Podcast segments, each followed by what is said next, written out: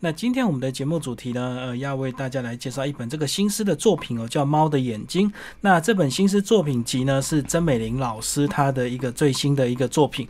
那她这个作品呢，其实跨越的这个年份呢，还蛮多的，就从她最近这几年的一个作品都收录在里面。那曾美玲老师呢，她过去呃念的是这个台湾师大英语系哦，有二十八年的时间在湖尾高中服务。那目前已经退休，变成一个专职的这个呃新诗创作的一个工作者。那我们今天就非常高兴邀请到曾美玲老师来跟我们聊聊她这本这个新诗的一个作品集，叫《猫的眼睛》。哎，老师好。哎，你好，大家好。嗯，我是曾美玲啊，跟各位听众问好。那那个美玲老师是不是在这个第一次上我们节目，先跟我们聊聊你过去整个是不是从学生就这么喜欢这个呃新诗创作？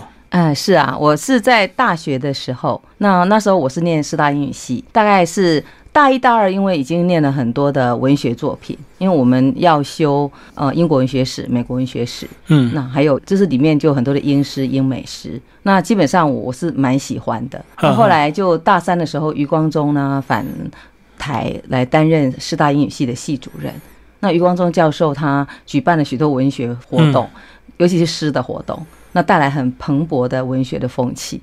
那我从那个时候开始，真正的去认识新诗。然后就也开始写新诗。那过去为什么会选择念这个英语系而不是中文系啊？就是因为我高中要念，我是云林县的湖尾人。那湖尾国中毕业以后，我来台北考上北一女。嗯，那高中的时候就要填志愿的时候，因为我觉得我其实我是选择文组。嗯，那选择文组，我我是觉得我都都很喜欢啦。那那时候就觉得说，呃，对英文、中文，其实我都蛮喜欢啊。那时候其实我也没有还没有开始写作。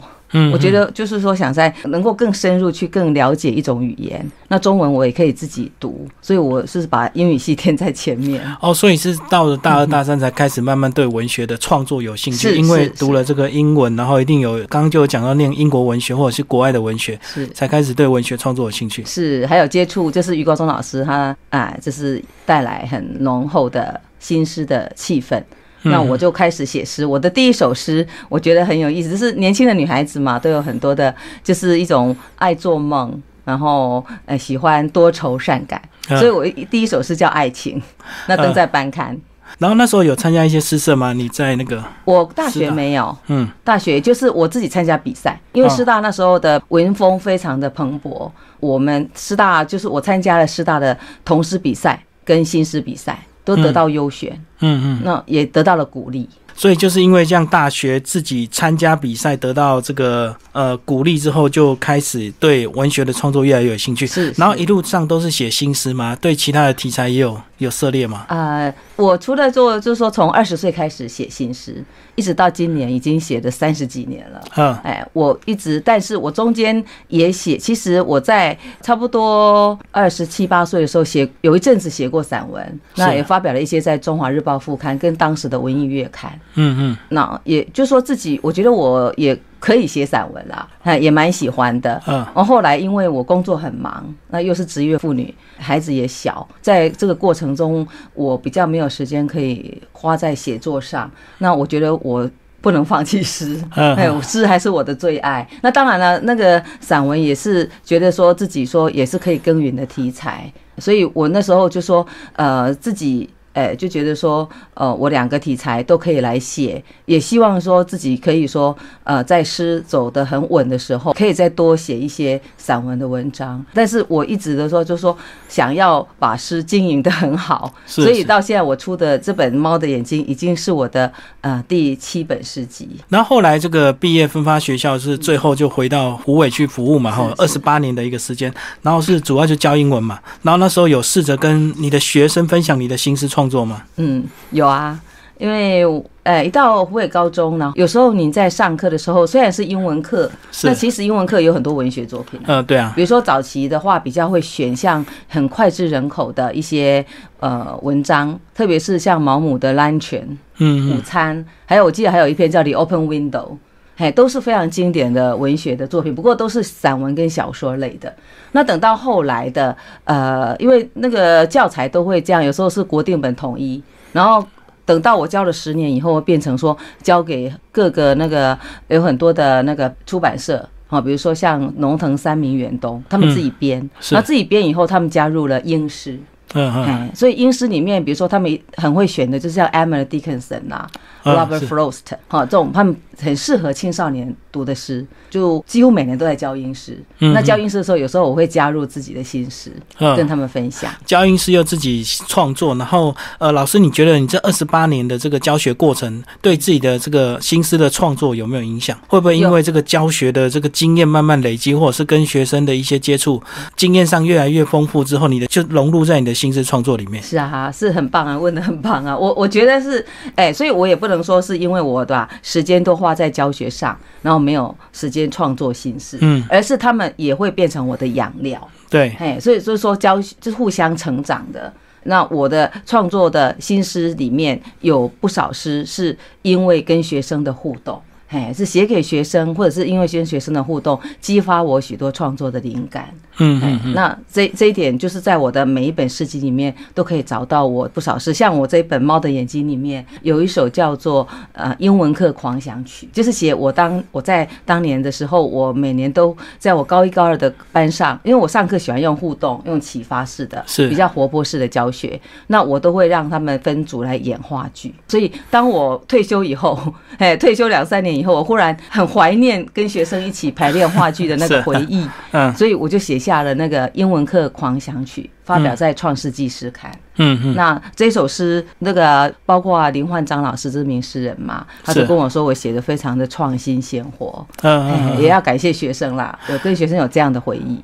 在老师跟我们谈谈，你在二十八年这个期间，其实呃自己也参加很多这个诗社诗坛，对不对？来跟我们讲讲，分享一下你当初怎么样接触到这些诗社。啊，我最早接触的诗社，大学的时候，是因为我投稿了一首诗，就是叫《山路》。收录在我的第一本诗集《船歌》，嗯，那寄给葡萄园诗刊的主编文小春老师，那文小春老师就马上，其实我投给他两首诗，那时候刚开始写诗，然后他就告诉我山路写得很好，那他要用啊，另外一首诗他有给我一点意见。嘿啊，从后来呢，我就他就邀我加入葡萄园诗社，嗯，是，所以我最早的时候是加入葡萄园诗社。啊，因为那时候老师邀我说，那时候其实我已经出来刚刚当老师，所以很忙，所以也很少到台北来参加活动哦，是，除非是很重要，比如说我得过那个全国优秀青年诗人奖，也是诗社帮我提名。啊，那个重要的活动我会过来。啊，其他因为没有办法那么多的时间，但是就是有一个诗社，他会给你一个，我除了在报纸副刊发表，有时候因为诗社你固定每一期都要写，哦，所以会让你不会停，是，嘿嘿，就会维持一直，你要是没有交稿，那个编辑还会来跟你就催稿，定的这个创作量就对，那时间到就要交稿，是是是，嗯。嗯，呃，再来的话就是呃，我来台北以后，那。那个是潇潇老师，是潇潇老师是他，我们因为在云林县五，就是湖北高中，还有一个很云林县非常好的私立中学叫正兴中学，也是一个历史久远的学校。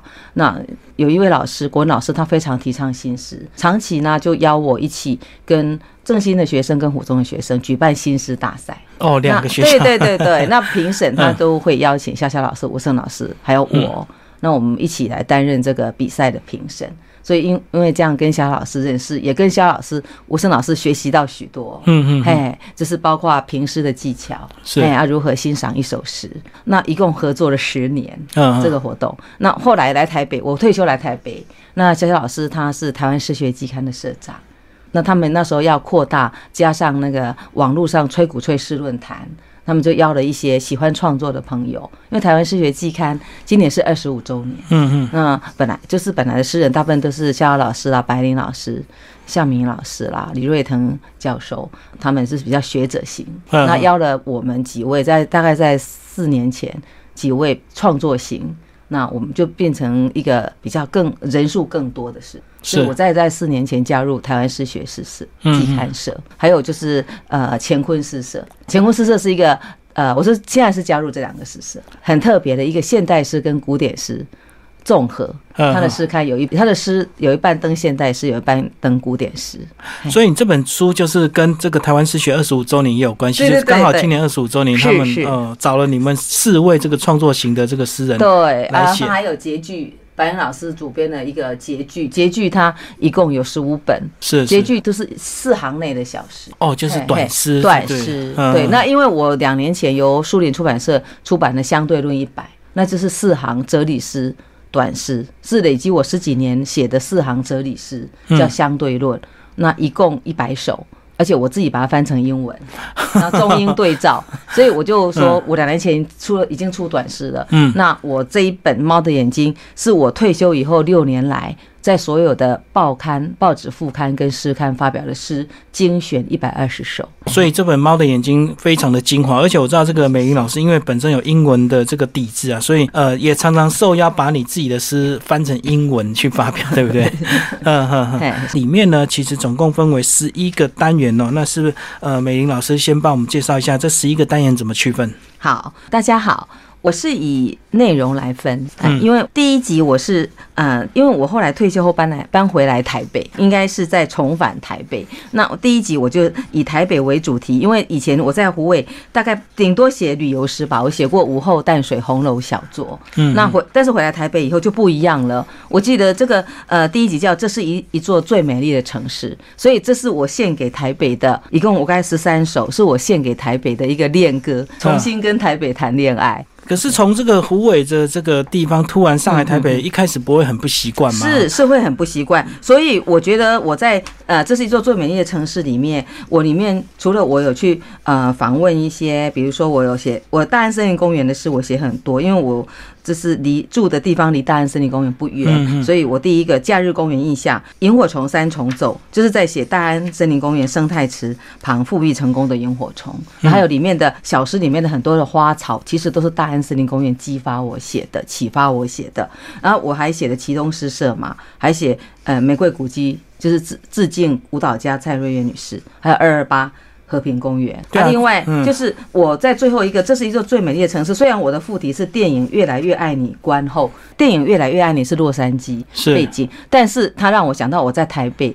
其实我第我第一段写这是一座最美丽的城市，可是我第二段写这是一座最哀愁的城市，美丽与哀愁。所以要来的话，刚开始的呃前面的一，特别是前面一两年，好要适应，就是呃我是跟着孩子一起，孩子来这边读书，来这边还有工作，还有我孩子呃他有他的梦想，嗯，啊我也有我的梦想。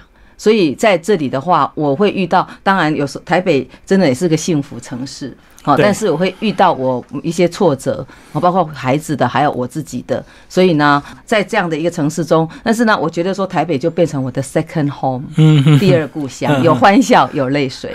对啊，这个从乡下突然搬上来台北，最不能适应开始就是交通问题嘛，这个呃。或者是这个整个城市人多车多啊，整个感觉。那其实，在整个这个心思，呃，就以这个专题来讲，说其实里面以台北的还是正面的形象比较多了，正面的印象哦。那是不是老师，我不然我们就来先帮我们介绍第一首这个假日公园印象，好不好？好啊，那老师就先帮我们读一下你的作品。好，第一首。就是这一首诗我写的时候，就是因为哦，台北其实冬天真的非常的冷，像这几天也是一样，而且雨下不停。嗯，嘿，好不容易看到天气好的时候，那种心情真的，所以我里面有一首诗叫《久违的阳光》，嗯，真的是很久才会看到阳光，不像在嘉南平原，哦，很不一样。那所以当我去走到公园的时候，那是冬天过后，春天刚来的时候，包括好多那天天气非常好，是星期日，嘿，所以让我眼睛所见的公园就很不一样。那我朗诵一下。好。一假日公园印象一一大早打起精神，春风四处走动，将雾水全面驱离，轻轻推醒整座公园。二草地上男男女女把捆绑全身厚重的冬季一件件脱掉，袒露腐朽的记忆，交换梦与现实，再摊开发霉的心。请阳光晒晒。三不愿起身，握别蝴蝶慵懒的梦。绿荫下，一只黄狗将转身离去，夕阳的背影紧紧衔着。哇，这个诗，这个印象就让我们感觉这个能够想象这样的一个画面哦。一大早，春风把整个公园轻轻的推醒。哇，这个是写的，帮我们稍微再解析一下吧。好，那这首诗我是说，我一大早进去的时候，我觉得，哎，春风，我是用凌人法的手法，是好像它像人一样，它会到处走动。那整座公园就一早就醒来了，就好像，嘿，你本来是一片雾嘛，春风一把雾吹散了，然后就把把那个，哎，整个公园推醒了。好，所以我觉得诗里面，你就是说，在我们写诗的。那个技巧中，这个就是善用凝人法，让整个所有的不只是万物啊，它都是有生命的。哎，然后第二段的话，我感觉我在写第二段的时候，我说男草地上我看到很多男男女女，当然是捆绑全身，他穿着厚重的衣服，我把衣服换成冬季，这样就是虚实交错的技巧。你衣服太实了。对，嘿，而且换至冬季，啊，这样湿味就出来了。嗯，嘿，那一件件脱掉，那这个其实也让我想到那个，我看我记得是马内的画名画吧，草地上的那个野餐，嘿，就觉得哦，看公园里面那个大家就是在那个地方，那因为我讲摊最最后一句摊开发霉的心，请阳光晒晒，因为实在是冬天冷太久了，下雨下太久了，嗯，嘿，所以再来第三个就是我把镜头拉近，只有照那一只黄狗就好。是，嘿嘿，因为那那只黄，我们常看到公园里面，他们都很多在遛狗，对，嘿，然后我特别觉得树荫下的一只黄狗，哎，它可以从它在那边好像在做梦，所以我说握别蝴蝶慵懒的梦，嘿，它不愿意起来，它舍不得离开，那用到这个梦也是一个虚实交错的技巧，哎，那为诗，我是说诗这样诗味比较浓。哎，而且转身离去，哎，夕阳的背影就是从早到晚，代表我在那边待了很久。好，包括黄狗也舍不得离开，嗯，所以他把那个背影都紧紧衔着。嘿，夕阳要离开了，黄狗把它呃衔着。是，嘿，我觉得这是我想尝，这是用精炼的文字，然后尝试一种更创新的技巧去写。嗯嗯嗯。而且这个有时候在公园里看到这个狗啊，其实比人还幸福，对不对？是是是。而且如果以大安森林公园来讲，你可能看到很多狗还有穿衣服，哦这个主人都还会特地帮他们精心打扮，是啊，怕他们冷到这样子。对对是是是。好，这是第一集哦，它是说一座，这是一座最美丽的城市哦。嗯。所以那制苹果是写的这苹果，我把它放在第一集哦，因为我这有受邀参展启东诗社二零一六年女性诗展。那这首诗是非常特别的一首诗，因为这首诗是因为我可以说是我在台北生活，但是因为我在创作的过程中，其实是我有一次看就是看公式，然后他在讲静物画。的历史，西方静物画的历史，然后再讲西方最早很哎，在早期其实最受欢迎的是人物画，嗯，嘿，因为那时候没有相机嘛，是，嘿，人物画很还有风景画，那画静物画的画家是没有地位的，嗯嗯，但是有些画家坚持画静物画，而且静物以前最早都是初学者才会画静物，是是是，那是等于是感觉比较没有技巧，对，可是到这是这是所谓的，就是我们讲的是那个塞尚，静物画之父，嘿，他让静物画的。那个地位提升很多，所以我那时候看着他们介绍这样，我非常的尊敬，因为他不是一种不会为了一种世俗的哈那个需求迎合世俗去画画，而是坚持自己的理想。塞尚就是这样，我前一阵子有看塞尚跟佐拉那个电影，嗯嗯，我非常的感动。他不是像雷诺瓦啦。好，莫内他们生前就是很受欢迎。他到最后，因为他一直他擅长画静物啊，静物不受欢迎，连卖都不好卖。嘿嘿嘿，那所以我那时候感受很深，我就想说，我用布，我来，我也来用诗来写制苹果，是一个平凡中，我们每天苹果以前很贵啦，像黄春明先生曾经写过《苹果的滋味》，啊，在那个年代物资缺乏的年代，我们小时候，但是后来的苹果是很普通的，对，现在是很一般的。是，那我就想说，那我用是日常生活中。的这样的一个平凡的东西，好，我们写诗是可以写很多大事件，但是也可以从日常生活的小事、无处各种东西或各种的事小事件或小事物都可以入诗。嗯，嘿，那这样就要帮我们读一下。好好，我来。制苹果一，一粒急着长大的梦，终于找到出口，从树上自由坠落，意外碰撞的真理，光照宇宙。二，咬了一口咒语。遭睡眠无限期绑架的童话，有一天被偶然路过的爱情吻醒，和毒苹果一起走入永恒。过去这个很多童话故事也有提到这个毒苹果，所以毒苹果还蛮有象征意义。对我，其实我写这首诗，这两诗第我的构思，因为苹果在历史上占了很重要的地位，包括牛顿的苹果，所以我第一节是在写牛顿的苹果，然后我第二个就像你讲的，我在写童话。那颗白雪公主他们很重要的苹果。是，嘿，所以那时候的构思就想说，哎，牛顿的一颗苹果让他能够找到真理，光照宇宙。哎，然后第二个，哎，那个白雪公主的那一颗苹果，我说，你看，有一天被偶然路过的爱情文醒，其实如果你写的很实，写诗，一般写散文或者有一天被偶然路过的写故事嘛，王子文醒，是，可这样就不是诗，你把王子。拿掉，用爱情换进去，嗯，那也就是我刚刚讲的虚实交错的现象，叫做以虚入实。这样子整个就是诗的语言，对，写的如果太实际就没有诗，呃，就没有诗的味道。对对对。那刚如果没有透过老师这样介绍，我看到苹果第一个 跟第二个咬一口，我就想到，我一开始还以为老师写的是 Apple 手机。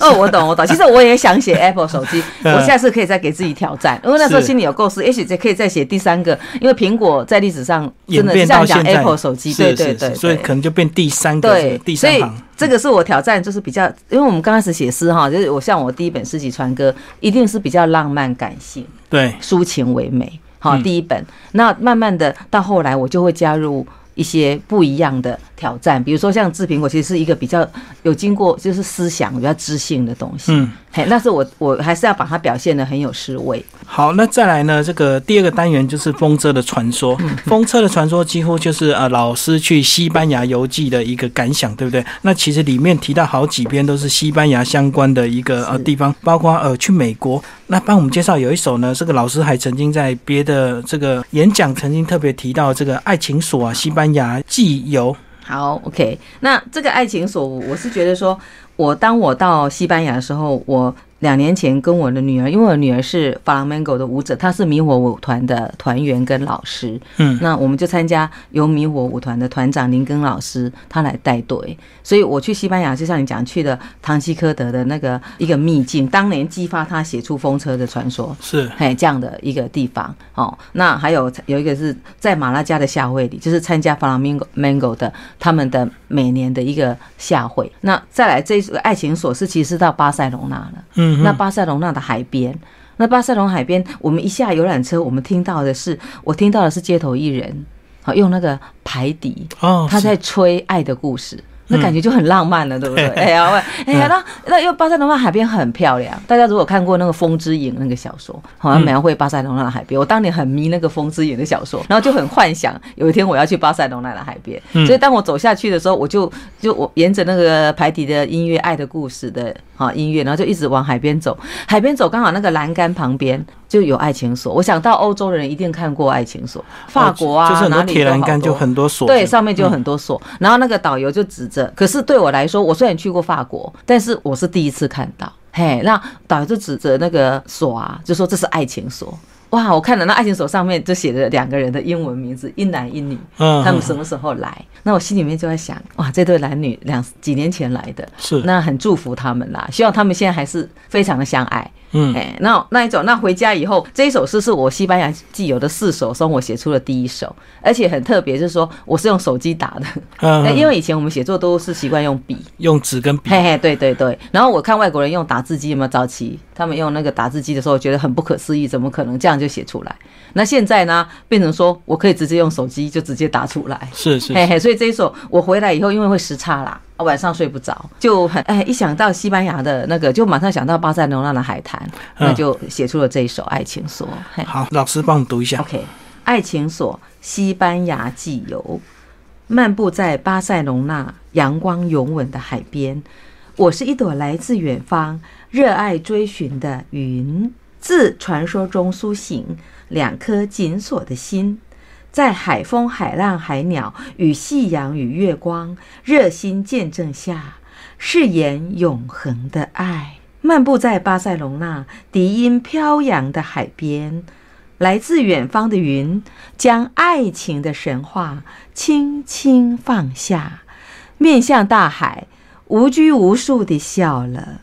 这个是爱情所西班牙寄游，那刚老师已经有帮我们介绍。其实，呃，回来之后反而会会非常的怀念那个西班牙跟巴塞隆那的海滩跟阳光这样子。嗯，好，那接下来我们到了第三个单元呢，叫做夜空哦，小诗啊，那个小诗是不是先请梅英老师来帮我们介绍一下小诗的意思是什么？啊，小诗就是十行内的短诗。嗯，那我们就是诗，就是其实新诗它本身就是说不像古诗嘛，好像绝句啊、律诗，它有行数的限制。那但是有时候新诗可能写的太长了，一般想要入门的话，他可能会觉得哇，一看到这么长，他就觉得哈会会望之却步。所以呢，嗯，我是在呃差不多四四五年前那时候，呃，由白灵老师就是潇潇老师他们很提倡小诗，然后举办了吹鼓吹小诗雅集。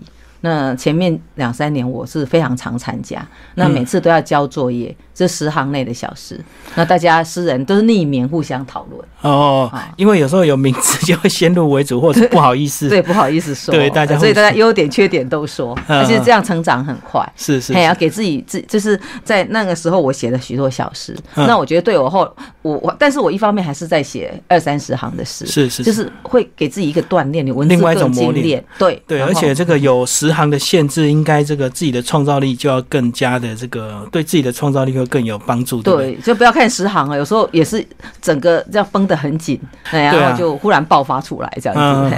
好，那是不是就来帮我们念这个呃《夜空》这首小诗，好不好？好，那《夜空》这首小诗，那我先朗诵。好，夜空，当夕阳退场，别急着走开，等月亮调好灯光，星星们熟记台词与位置。一幕幕仲夏夜之梦即将演出。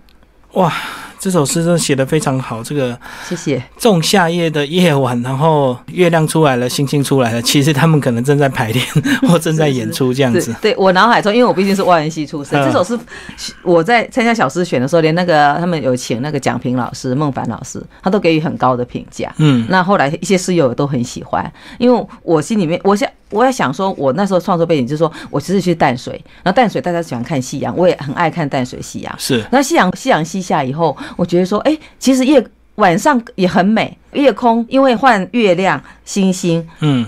来登场，那我脑海中会浮现，因为我是读修过莎士比亚，是呃，莎士比亚曾经说过，说 Life is a stage, all the men and women are players。人生是一座舞台，所有的男人女人都是演员。那我觉得，在我的脑眼眼睛看的夜空，也是一个舞台。那星星们都是演员，那月亮就像导演，他来调好灯光。嗯，那《仲夏夜之梦》，我真的有想到 Shakespeare 的《仲夏夜之梦》，星星也在天上演戏。对对对，嘿嘿嘿因为星星很多，所以就像演员很多，他们要准备上场演出。而且，所以小诗最重要其实是就是文字精炼，然后你要有一种很创新的一个意象，嗯，一种想象。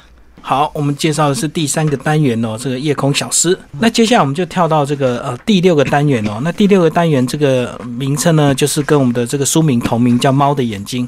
那老师是先让我们帮我们介绍一下，所以这个单元就是主要写动物为主，是不是？是讲的很好啊。我因为你你真的看得很仔细，很感动。我退休以后比较有时间，家里面我女儿养了两只猫，一黑一白。嗯，那因为自己在家里养猫，我就跟猫非常有感情。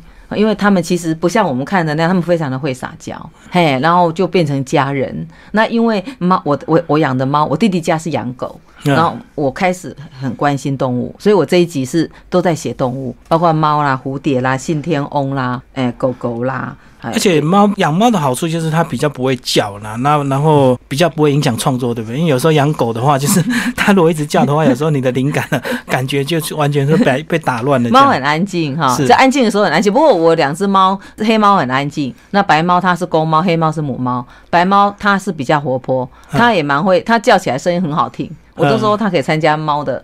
合唱团，cats 那个，哎，然后我我这是呃，猫的眼睛是我的，呃，我用这个当诗集的名称，我先朗诵一下。好，猫的眼睛，夜的深海里，一对载满疑问哲人之眼，静静垂钓。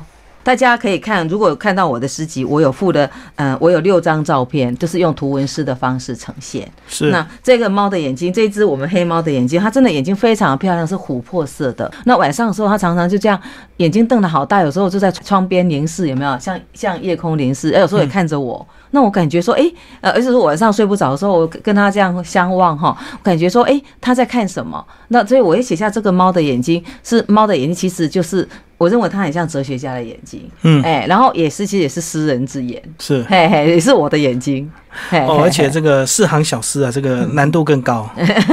是，所以我就想说，猫它在垂钓，其实也是我在垂钓人生的问题跟答案，在夜的深海里，它睡不着，我也睡不着。然后这个猫的眼睛这个单元里面有一篇这个信天翁的悲歌啊，这个呃非常的感伤啊。然后这个请美亮老师来帮我们介绍一下。如果听众朋友你知道这个海洋的这个乐色浓汤，你就知道现在很多生物其实都会误食这个塑胶啊，然后呃最后就是提早结束他们生命。那其实信天翁也是这样子。是我我会写这首诗，是因为我看到网络上有一个影片，大概十几十几分钟，就是有一位摄影师，他叫那个 Chris Jordan，然后他到中途岛去拍的。中途岛本来是一个非常美丽，是海洋动物的栖息地。但是信天翁都在那边繁殖后代，可是成千上万的信天翁因为的幼鸟因为吃的塑胶垃圾而死亡。他拍下来，我看的真的很沉痛，所以我很快的那个写出来的时候，我真的是很想说，而且一个诗人到我们这样的年龄，我觉得就是说，不只是要。为自己写诗，也应该多关怀这个周遭，包括台湾，包括地球的，哎，所有的地球这个环境生态。所以我写这首诗的时候，我是像您讲的，是真的很沉痛。也希望大家真的要少丢垃圾。而且中途岛堆积了很多这个大量的垃圾啊，这个没办法这个清零，因为实在是太多了。那其实经过时间的累积之后，这个垃圾这个塑胶它也不会消失，它变得更细更小，然后其实反而更容易让这个他们的幼鸟误食这样子。是老师来帮我们读一下这。好，信天翁的悲歌。我们原本是一群快乐的信天翁，在宛如仙境的中途岛，无忧的嬉戏，日日捕食海中鱼虾，一代繁衍一代。不知何时，鱼虾大量失踪，成千上万奇形怪状、五颜六色塑胶垃圾浮沉大海。好奇心驱使，饥饿感。催逼我们一餐餐食用，在仿佛天堂的中途岛，我们集体倒地，雪白沙滩变成血色坟场。听，千千万万具无辜的残骸，正默默发出巨雷的抗议。所以这个也是塑胶，它永远不会消失。然后这个不管你丢到哪里去，不小心这个飘到海洋的话，最后可能都集结到中途岛。这个很多这个太平洋中间的这个岛都有大量的这个塑胶垃圾。所以这个呃，听众朋友如果有兴趣，也可以去 YouTube 去搜寻蛮多这样的一个影片的。是，其实最后害到是人类自己，我们要吃鱼啊，小吃大，是是，然后我们鱼吃它们，最后也会被我们人类吃鱼这样子。那因为这个里面总共有呃十一个单元，那其实蛮。多的那听众朋友有兴趣可以找这本书来读哦。这个嗯，曾美玲老师的第七本的一个作品。好，那接下来我们来跳到这个第八个单元哦。那第八个单元叫《岛屿的哭泣》。那其实里面呢，呃，描写的还蛮多我们台湾的一些灾害，不管是这个呃台南大地震啊，或者是八仙城堡，尤其是八仙城堡这个呃非常的感伤啊，那么多年轻的生命，这个很多人走掉，但是更多的人他们可能一辈子哦，这个皮肤受伤，可能还需要很长很长的复健，不管是他们的。身体或者是心灵哦，呃，从一些花样年华的年轻人，最后变成他们可能脸上啊或身上都有大量的这个烧烫伤的面积哦，呃，真的非常让人感伤。那其实美玲老师也有一篇哦，是关门这个八仙城堡的呃这个作品，帮我们介绍一下。那一夜我不在现场，那一夜我不在现场。那当初我是大家都看到电视上八仙城堡的那一幕一幕的，那真的是非常的不忍呐，也就是。会很痛，那这么年轻的生命，哎，大概我自己在看的时候，我当时我真的是很不忍心看那些电视上的报道，所以在写下这首诗的时候，哦，我是用一种非常沉痛的心情，嗯，好，我们来写，我先朗诵一下。那一夜我不在现场，那一夜我不在现场，但从电视、网络和报纸最烫的头条新闻里，看见焦急的担架上躺着一朵朵。被烈火灼烧的青春，孤单的游泳圈传来求救的哀嚎与呻吟。看见一位父亲以绝望的眼泪告白：“请救救我漂亮的女儿，她全身百分之九十烧伤啊！”镜头紧抓一位妈妈的呐喊：“我儿子身上的皮都不见了，没有皮怎么办？”镜头再飞奔被病患、医护和家属。被鲜血、伤口和剧痛塞爆的急诊室，一位年轻医师剖文脸书：这一夜，我看见炼狱。那一夜，我不在现场，见证阳光般灿烂，心中飞向梦想，眼睛闪烁希望的青年和孩童们，如何从乐园坠落炼狱。我仅能以虚弱的笔和不舍的心，以载满眼泪和祝福的诗行，为五百只正待起飞、比烟雾更彩色、更绚丽的青春之鸟低头祈祷。唉，五百位年轻人啊！参加了一一场这个彩色的这个 party，就注定了他们这个呃一辈子的这个悲伤。因为其实当然有一些人离开，那即使是留下来的人哦，他们这个皮肤受伤之后，其实后遗症还蛮多的。对，非常的痛。嗯，因为那个是人剧痛，嘿，所以就是他们现在我真就是大家真的要用那种同理心，多多去关心。哎，然后我觉得我们哎在执法上要更严格一点，就是嘿，不然的话。希望悲剧不要再发生。是，那最后美玲老师来帮我们总结你这本这个作品集啊，因为我们过去对这个新诗的印象啊，包括我们以前看了呃很多这个古典诗哦，有时候我们印象就会觉得说诗啊，好像蛮多都是在描写这个呃谈情说爱的。那好像这个连这个环境的议题，包括这个一些社会悲伤的事件，现在也能够变成新诗的一个创作的一个题材。所以，是不是在这个呃 新诗创作上，其实每一位新诗创作者，他们就要更要有对社会的一个关怀，跟一个对环境的一个敏感度，而不是只有活在自己的世界这样子。对，我是觉得诗像您刚刚说的没有错，诗当然可以风花雪月，嗯，哎，那风花雪月的诗也有很多很美、很感人的诗。但是，我觉得一个诗人到一个创作到一个阶段，好，我就会去思考。其实我第一首关怀社会的诗是写彭婉如女士。哦，是，嘿，那我的题目也是那一页。那那个陈婉如的事件大家都知道，我当时非常的痛。那那收录在我的第二本诗集《囚禁的阳光》，后来也有收录在彭婉如纪念文集。从此以后，我第二本诗集以后，我每一集都有关怀整个社、呃台湾跟世界的诗，因为我期许我自己不但是写个人的。好，那个就是当然，我还是因为诗毕竟是一种可以抒发我的情感，是。我的呃，就是喜怒哀乐，呃，悲伤，呃，或欢笑、泪水，所以那是一部分，我会给自己一个期许，所以我都会把我的像猫的眼睛，我题目叫猫的眼睛，就希望自己，因为猫的世界是更宽的，猫的眼睛，而且是黑夜中它看得比人更清楚。好，在黑暗中，我会看到更清楚，我会看到绝望。但是呢，我也希望用我的诗，是不是带给大家一些更呃一些亮光啊，带来更多的呃温暖跟希望。那所以我在这。一直扩大我自己的范围，就像刚您提到的，呃，岛屿的哭泣啦，还有犀牛的悲歌。我甚至，呃，在有一集叫照相，就是在写国际事件，我写的那个照相给叙利亚的小女孩，还有午夜巴黎，那个是在写恐怖，一个叙利亚男人的眼泪，这些都在写关心现在的一个那个恐怖攻击的事情，还有难民的问题。希望对难民的问题，就希望悲剧真的是不要再一直的发生。我讲诗人应该有这样的一个悲悯。的心，嘿，这样我是给给自己这样的期许，嗯，所以这样讲就是说，其实你不管你是文学家或者是艺术家，还是要有一定的这个社会责任，对不对？就是你的作品还是要有一些对当代议题的一个关怀，而不是只有完全自我中心的一个创作这样。哎，我我是觉得说，诗本身的创作，哎，文学哈，诗或文学就是人生，嗯，好，其实是人生的一面镜子。所以，我当然是会希望我我们的创作，哈，我这个题材可以像肖老师在我的写的，还有那个李有成教授，我帮我的写序的两位教授，他们都说我是题材非常的广大，嘿，广阔，嘿，就是呃无，就是叫万物金观皆自得，是是，要包容万物，涵容万象。最后，美玲老师跟我们讲讲你现在的一个生活模式，好不好？你大概现在是呃花多少时间来创作？然后平常大概是怎么规划？其实我现在因为就是退休以后，我搬来台北嘛，那所以我自己其实写诗是这样，你也不可能说一直坐在那边一直写，是啊是啊。但是其实很多都是一种沉淀涵养，所以说像台北的生活就给我很多的养料。